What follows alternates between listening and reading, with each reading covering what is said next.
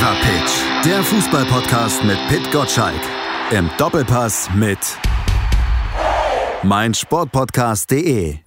Die Länderspielpause ist vorbei, die Bundesliga steht wieder vor der Tür und der Fever Pitch Podcast, der ist zurück. Das ist ein Grund zur Freude, auf jeden Fall sicherlich für euch und ich freue mich, dass ich nach zwei Wochen Pause Pit Gottschalk widersprechen darf. Hallo Pit. Das ist ja eine große Freude. Wir sollten aber unser Geheimnis verraten, dass wir uns jetzt inzwischen tatsächlich mal in Hamburg getroffen haben. Das stimmt. Das können wir enthüllen. Wir haben uns getroffen. Wir haben uns lange unterhalten, beziehungsweise ein Kollege, der noch mit war, hat mehr geredet als wir, aber das macht ja nichts. Aber das wussten wir ja vorher und ich kann allen Zuhörern auch sagen, es ist anders, als es die Gerüchte besagen. Malte hat nicht nur ein Radiogesicht. So sieht's aus. Vielen Dank für diese Blumen und deshalb freue ich mich eben auch so sehr, jetzt auch mit dir wieder zu sprechen, weil ich weiß, es kommt immer was Nettes.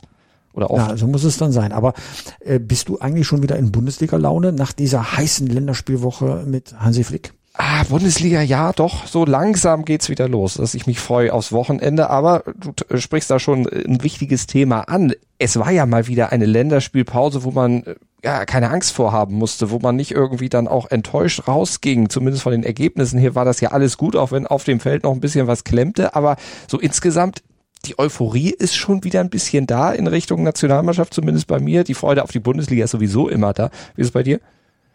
Katar, wir kommen, würde ich sagen. Gell? Katar, ja. wir kommen. Die WM-Qualifikation geschafft. Äh, das heißt, im November nächstes Jahr sehen wir die deutsche Nationalmannschaft bei der großen Fußballmacht äh, Katar dann spielen. Und das ist doch helle Vorfreude, dass endlich eine Fußballweltmeisterschaft auch mal in dieser großen Nation Katar stattfindet. Auf jeden Fall. Die Ironie, die kam auf jeden Fall durch. Aber ganz ironiefrei muss man auch sagen, Deutschland als erste Mannschaft qualifiziert. Nicht ganz so glanzvoll wie die Dänen, aber trotzdem als erste.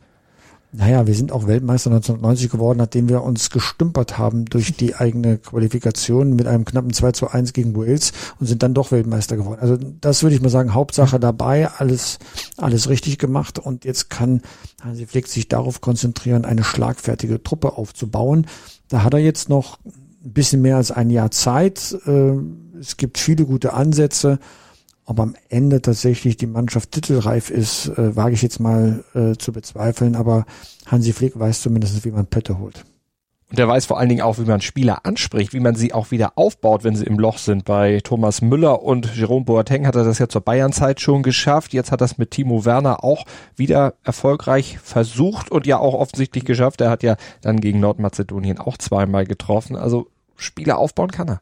Genau, also Thomas Müller hatte große Freude bereitet, äh, wie er die Mannschaft mitreißt. Ich war tatsächlich im Volkspark und habe mir das Heimspiel gegen Rumänien, das 2 zu 1 angeschaut und äh, als er eingewechselt worden ist, hat er alle mitgerissen und äh, hat dieses berühmte Mia San Mia auch in die Nationalmannschaft reingebracht. Also wenn man das dann sieht, fragt man sich, warum musste er da zwei Jahre pausieren? Ähm, er hat wirklich seinen Wert in der Mannschaft. Das fragt man sich aber bei vielen, die jetzt im Moment dann auch zusammenspielen, warum die nicht vorher auch mal in der Kombination zusammengespielt haben. Also Flick macht personell ein bisschen was anderes als Löw, auch wenn er ja letztlich das gleiche Spielermaterial zum größten Teil zur Verfügung hat, aber er kombiniert es ein bisschen anders, offensichtlich besser.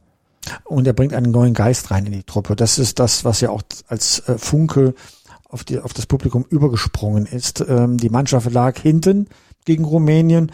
Eigentlich eine gute Gelegenheit, ein bisschen zu pfeifen. Lange eins zu eins und die Erlösung kam erst kurz vor Schluss. Aber es gab keine Pfiffe vom Publikum, sondern tatsächlich ist die Botschaft der Mannschaft angekommen, dass man sich anstrengt. Also man sah das in vielen kleinen Szenen, wenn Sané um jeden Ball kämpft, selbst wenn es nur um einen Einwurf geht, äh, dass er nicht ins Ausgeht, äh, der Ball. Also das war einfach schön anzusehen, dass die Mannschaft wollte. Und wenn es dann nicht alles so gelingt, um die Tore zu erzielen, dann kann man auch gut verzeihen. Äh, schlimm ist es ja nur, wenn es der Mannschaft scheinbar egal ist. Es ist keiner Mannschaft egal, aber wenn es so scheint, als ob es egal ist. Und das war zu keiner Phase des Spiels dabei, auch wenn die Rumänen wirklich gefährlich waren. Und äh, das Publikum war sehr feinfühlig da und hat das sofort gemerkt und hat entsprechend auch äh, da was zurückgegeben. Und so muss es laufen im Zusammenspiel zwischen Mannschaft und Publikum. Äh, da draußen stehen Leute, die reißen sich sprichwörtlich den Arsch auf. Und wenn es dann mal etwas misslingt, ist das halb so wild. Und dann ist man aber tatsächlich auch noch belohnt worden. Also, also es war eine gute Vorstellung in Hamburg und es ist dann später dann fortgesetzt worden in äh, Nordmazedonien. Ähm, war ja ein deutlicher Sieg, damit die Revanche geglückt aus dem Heimspiel, äh, aus dem Hinspiel, das man verloren hatte. Also wirklich eine gute WM-Qualifikation. Da war das gerade das Hamburger Publikum, das so zu gutieren weiß und auch richtig einzuordnen weiß. Das gilt ja sonst immer so als Operettenpublikum. Naja, Aber es ist ja dankbar, weil sonst sieht man ja HSV spielen, dann ist man ja nur für jede andere Mannschaft, die ein bisschen besser mit dem Ball umgeht, ja sehr dankbar. So sieht's aus. HSV äh, am Wochenende natürlich auch im Einsatz, aber vor allen Dingen in der ersten Liga. Bayern und Leverkusen. Bayern zu Gast bei Leverkusen. Das Spitzenspiel an diesem Sonntag, 15.30 Sonntagnachmittag zur besten Kaffeezeit. Also diese beiden gegeneinander. Zweiter gegen Erster. Beide exakt die gleiche Bilanz. Fünf Siege, ein Remis, eine Niederlage. Beide sieben Gegentore. Nur geschossen haben die Bayern vier mehr. Spiel auf Augenhöhe in diesem Jahr? Äh, also mit Sicherheit ähm, Leverkusen brandgefährlich für die Bayern. Also äh, ich erwarte auch eine Menge am, am Sonntagnachmittag davon. Man hat das Gefühl, der gesamte Spieltag am äh, Freitag und am äh, Samstag steuert auf diese auf dieses Spitzenspiel um 15.30 Uhr am Sonntag hin und danach kommt noch ein bisschen Augsburg gegen Arminia Bielefeld. also so ungerecht kann die Bundesliga sein. Nein, das ist äh, wirklich das Spiel, das mich am allermeisten reizt. Die anderen sind auch ganz nett. Ja. Ja, aber dieses Spiel hat es natürlich in sich. Gerade tabellenkonstellationsmäßig ist das schon besonders gut. Und die Bayern eben mit einer Niederlage vor der Länderspielpause dann äh, im Nacken gegen Frankfurt verloren in einem Spiel, ja, wo sie eigentlich über weite Strecken tonangebend waren, aber dann eben sich doch die ein oder andere Nachlässigkeit erlaubt hatten und in dem Lewandowski nicht getroffen hat, zum zweiten Mal in Folge schon und um den gibt's ja jetzt auch schon wieder Störgeräusche, da wird berichtet, dass der jetzt auf einmal wieder die Wertschätzung der Bayern-Bosse vermissen soll, weil Brazzo vor einigen Monaten bei euch im Doppelpass mal über Haaland ein bisschen positiv gesprochen hat. Glaubst du das? Ja, das glaube ich nicht. Ich glaube, ähm, äh, er weiß schon, äh, wie die Bayern ihn wertschätzen und wenn es nicht weiß, guckt er mal ganz kurz auf sein auf sein Girokonto die Kontoauszüge und dann sieht er, oh, die mögen mich offenbar, sonst äh, würde er nicht das meiste Geld bei Bayern München kriegen. Dass er ein paar Streicheleinheiten braucht, klar, ich glaube, die kriegt er auch noch und nöcher, man weiß ja gar nicht, wann es mal aufhören soll. Wir sind auch jetzt nicht im Kindergarten, wo man jeden Tag sagen muss, oh, wie toll du bist, da hast du aber einen tollen äh, Turm mit den Bauklötzen gebaut. Also ich glaube, das wird auch von Lewandowskis Seite äh, gar nicht so, äh, so gesehen, dass man mal ganz kurz testet, äh, wie lange planen die mit mir, das gehört mit zum Spiel dazu, äh, meistens verbunden mit dem Wunsch nach einer weiteren Gehaltsaufbesserung. Also das sollte man nur halb so ernst nehmen. Also da ist viel Getue dabei die Bayern wissen ihn zu schätzen und sie wissen auch, dass sie den Holland gar nicht bezahlen können und das weiß auch Lewandowski. Dafür hat er seine Berater, die werden ihm das sagen. Die Frage ist nur, wird er seine Karriere bei Bayern beenden oder sagt er mal einfach nur wegen des kulturellen Austauschs, ich gehe mal woanders hin. Im Moment sieht es so danach aus, dass er noch ein paar Jährchen bei Bayern München spielt und auch seine Karriere beendet. Und was sagst du zu seiner aktuellen ja, Tormisere, zumindest ah, in der Bundesliga mit zwei Spielen? Ah, das ist doch keine Tormisere. ja, es, äh, klagen auf sehr hohem Niveau. Ja, also eigentlich hätte er zwei Tore machen müssen ähm, gegen Frankfurt. Äh, dummerweise stand äh, Kevin Trapp darin. Der hatte einen Top-Tag. Auch da war ich im Stadion und war wirklich begeistert, was der alles da geleistet hat. Und wenn Lewandowski mal ein, zwei Spiele nicht trifft, dann geht die Welt nicht unter. Der wird trotzdem seine, seine 30 Tore machen. Also dafür kriegt er viel zu viele Vorlagen, dafür ist er viel zu gut. Also das würde ich nicht zu hoch hängen. Dass so ein Spiel mal dabei ist, das passiert äh, einmal im Quartal, dann ist es wieder gut, dann werden die Bayern wieder rollen. Vielleicht sind sie ein bisschen müde, man weiß es nicht, aber ich kann mir das nicht vorstellen, dass die jetzt nachlassen. Das wäre ja ein kultureller Umbruch. Dafür wird schon Julian Nagelsmann sorgen, dass da die Konzentration hoch bleibt. War das das erste Bayern-Spiel, was du in dieser Saison gesehen hast? Ja, ich habe schon ein paar gesehen, auch in der Champions League, äh, das Spiel gegen Kiew. Die Bayern sind einfach so überlegen, dass man äh, gar nicht weiß, wer eigentlich wer sie in der Bundesliga schlagen soll. Und dann kommt Eintracht Frankfurt und zeigt, wie es geht. Ja, die hätten ja noch mehr Tore schießen können. Die hätten die viel besseren Chancen als die Bayern. Ja, solche Spiele passieren. Ich würde sie nicht, mhm. äh, äh, sag mal, zu hoch hängen im Sinne von äh, daraus einen Grundsatz abzuleiten. Die Bayern haben keine Krise. Ja, da haben sie schon Schlimmeres mitgemacht und sind trotzdem Meister geworden. Äh, solange andere Mannschaften dumme Spiele verlieren, die sie nicht verlieren sollten, sind die Bayern ungefährdet. Ja, für Leverkusen geht es jetzt darum, mal zu zeigen, ob das jetzt äh, dieser tolle Saisonstart unter dem neuen Trainer ein Aufflackern war ähm, oder ob das beständig ist, was sie zeigen. Ähm, deswegen mein Tipp, und ich, da antworte ich, bevor du fragst, äh, glaube ich an ein gutes Unentschieden Leverkusen gegen Bayern. Und ich glaube, das wird einem Spitzenspiel am Sonntagnachmittag auch gerecht. Also tippst du 2-2, wie immer, wenn du eigentlich nichts so, wirklich sagst. Du hast mich endlich mal ja. ent, äh, entlarvt. Na, ich wollte dich eigentlich mit der Frage, ob du das erste Spiel von den Bayern gesehen hast, einfach nur fragen, ob du schuld bist an Lewandowskis zwei nicht getroffene oder zwei Toren, äh, Spielen ohne Tore, wie Jürgen Klopp das mal mit dem WDR-Kollegen gesagt hat. Du solchen Vogel. Ja, als Chefredakteur ist man für alles schuld. Ne? Also äh, bin für alles schuld. Ne? So, aber wenn es ein zweites Spiel gibt an diesem Spieltag, um das noch loszuwerden, dann ist es ja. äh, 24 Stunden vorher Gräuter führt gegen VW Bochum. Das klingt ja erstmal, sag mal, von den Namen her äh, total grau. Ja. ja. Wäre ich jetzt nicht drauf gekommen, dass du das jetzt hervorhebst, aber ja. Ja, ich will, ich will jetzt mal zwei Dinge aus diesem Spiel sehen. Ob wir Kräuter führt jetzt schon als ähm, Absteiger äh, feiern dürfen, weil mhm. gegen wen will man gewinnen, wenn nicht gegen VfL Bochum? VfL Bochum mit vielen Durchhalteparolen. Äh, jetzt beginnt die Phase, wo die Bochum aber auch punkten müssen, damit sie sich nicht unten einigeln in der, in der Tabelle.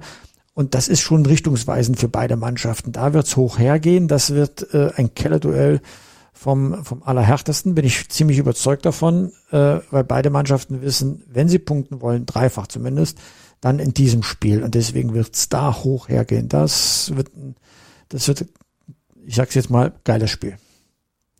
Erwartest du Tore, weil Bochum mit vier geschossenen, Kräuter Fürth mit fünf geschossenen, das sind jetzt nicht die Knipser, aber gut, hinten lassen sie natürlich mit 16 beziehungsweise 19 sehr viel zu. Also ja, wenn sie dann in dem Spiel vielleicht dann auch vorne ein bisschen mehr Zielwasser haben als sonst, ganz ja, lustig. Andersrum, wann will Bochum zwei oder drei Tore in einem Spiel auswärts erzielen, wenn nicht bei Kräuter Fürth, die so eine Grottenabwehr da gerade aufbieten, ja. oder genau umgekehrt, ähm, gegen wen will Kräuter Fürth ein Heimspiel gewinnen, wenn nicht gegen den VW Bochum, den direkten Rivalen ähm, um den Klassenerhalt.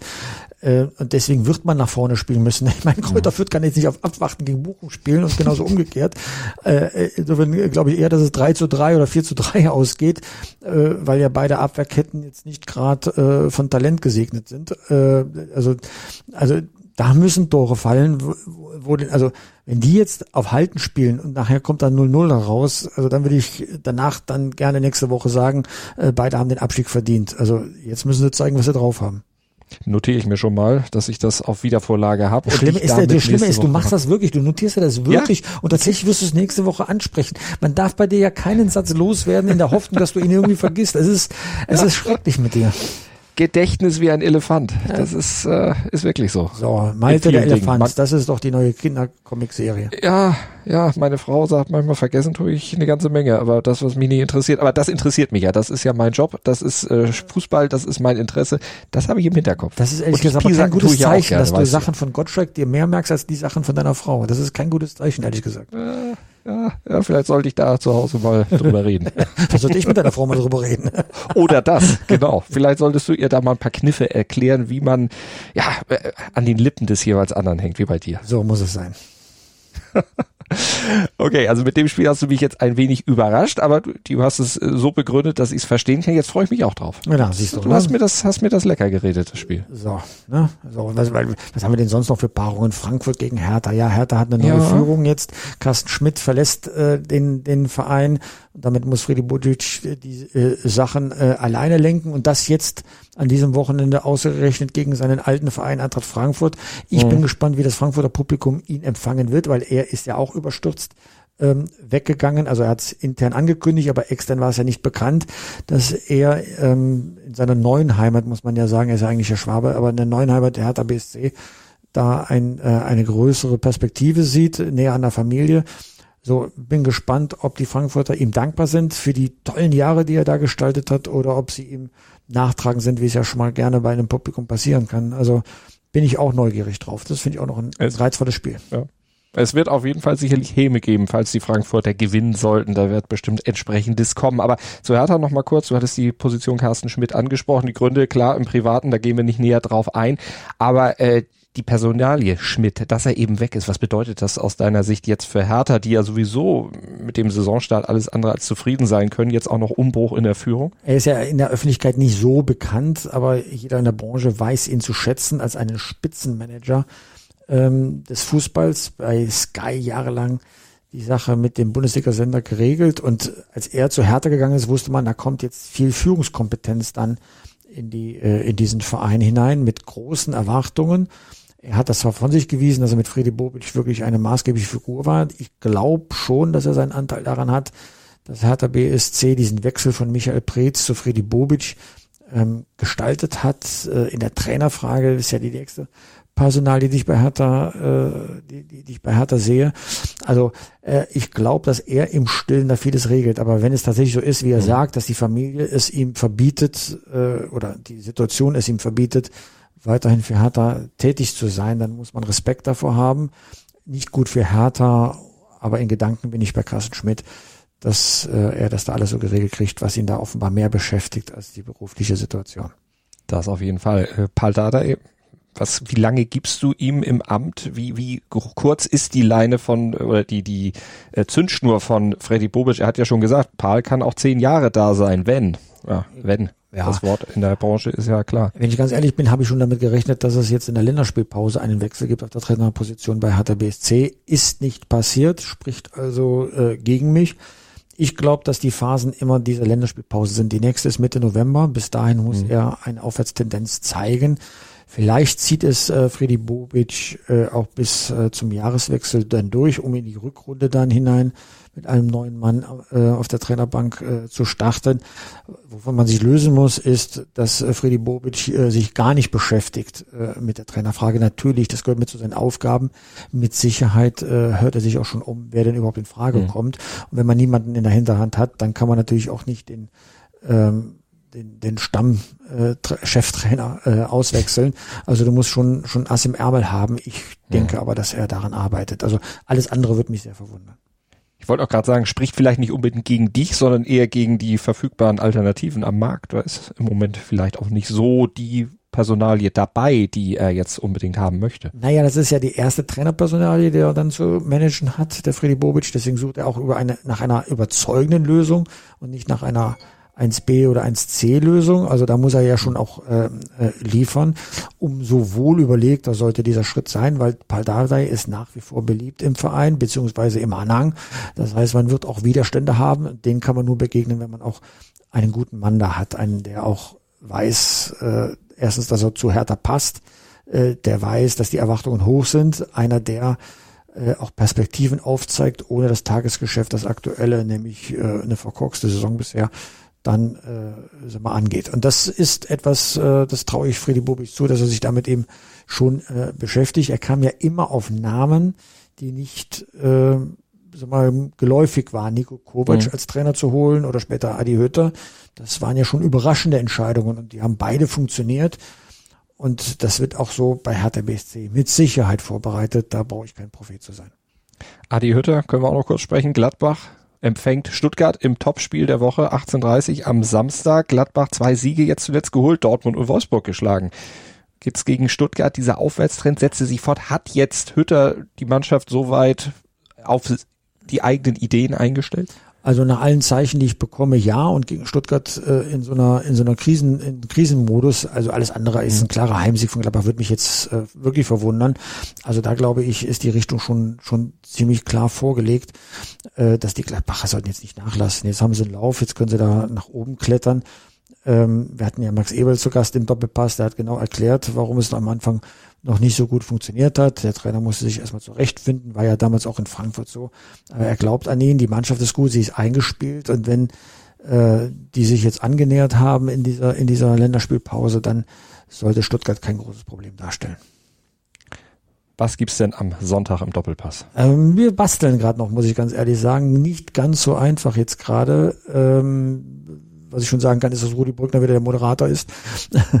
Aber ähm, ich kann noch nicht zu viel sagen. Es ist, ähm, es ist noch für eine Überraschung äh, gesorgt, aber äh, wir bauen gerade noch am Doppelpass. Äh, ist noch zu früh, was dazu zu sagen. Dann lassen wir uns einfach überraschen. Sonntag um elf ist ja sowieso gesetzt und egal wer kommt, wir gucken ja sowieso alle und werden uns das reinziehen. Und ihr zieht euch natürlich auch werktags immer den Newsletter von Fever Pitch rein. 6.10 Uhr flattert er an euer E-Mail-Postfach, wenn ihr ihn abonniert habt unter newsletter.pitgottschalk.de und den Podcast gibt's natürlich in der nächsten Woche dann auch wieder im Podcatcher eurer Wahl. Also ganz egal, wo ihr ihn hört, ihr werdet nicht an ihm vorbeikommen. Und wenn ihr uns eine kleine Rezension schreibt, da würden wir uns doch auch sehr, sehr drüber freuen. Ja, kurze Ausgabe heute, aber bitte mit Vorfreude aufs Wochenende. Danke dir. Alles klar. Tschüss, Malte. Wie baut man eine harmonische Beziehung zu seinem Hund auf? Puh, gar nicht so leicht. Und deshalb frage ich nach, wie es anderen Hundeeltern gelingt, beziehungsweise wie die daran arbeiten. Bei Iswas Dog reden wir dann drüber. Alle 14 Tage neu mit mir, Malte Asmus und unserer Expertin für eine harmonische Mensch-Hund-Beziehung, Melanie Lippisch. Iswas Dog? Mit Malte Asmus. Überall, wo es Podcasts gibt.